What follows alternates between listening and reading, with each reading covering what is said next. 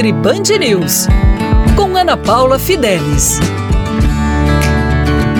Olá, hoje eu vou falar dos diferentes tipos de colágeno.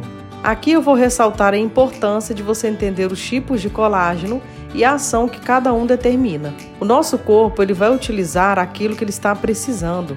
Logo, se você utiliza colágeno sem necessidade, estará rasgando dinheiro. A indústria quer nos vender a todo custo vários tipos de colágeno, ressaltando que eles são bons para tudo. A questão estética é a mais polêmica.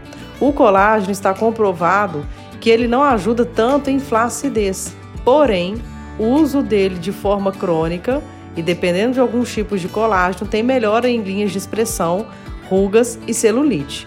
Mas o uso dele não é um ou dois meses.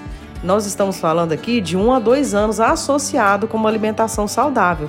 Se não usar colágeno sem fazer dieta, não adianta.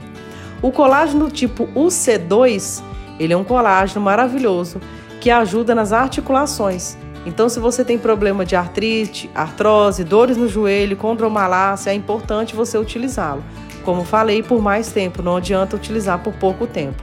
Esse colágeno C2 você pode usar antes de dormir ou acordar. O outro colágeno que existe é o colágeno hidrolisado. É um colágeno que tem absorção mais eficaz. Esse colágeno hidrolisado ele ajuda na flacidez, ele ajuda na celulite, ele ajuda na pele. Mas esse colágeno hidrolisado também é como fonte proteica. Então, se você não tolera leite derivados, ele é interessante. Ele é interessante também para desbiose, para melhorar a qualidade do seu intestino, principalmente para pessoas que têm intestino irritado, intestino solto. E aí você pode utilizá-lo antes de dormir. Eu vou continuar falando sobre colágeno aqui, então fique na Rádio Band News FM e lá no meu Instagram, arroba Ana Paula Fidelis Nutri.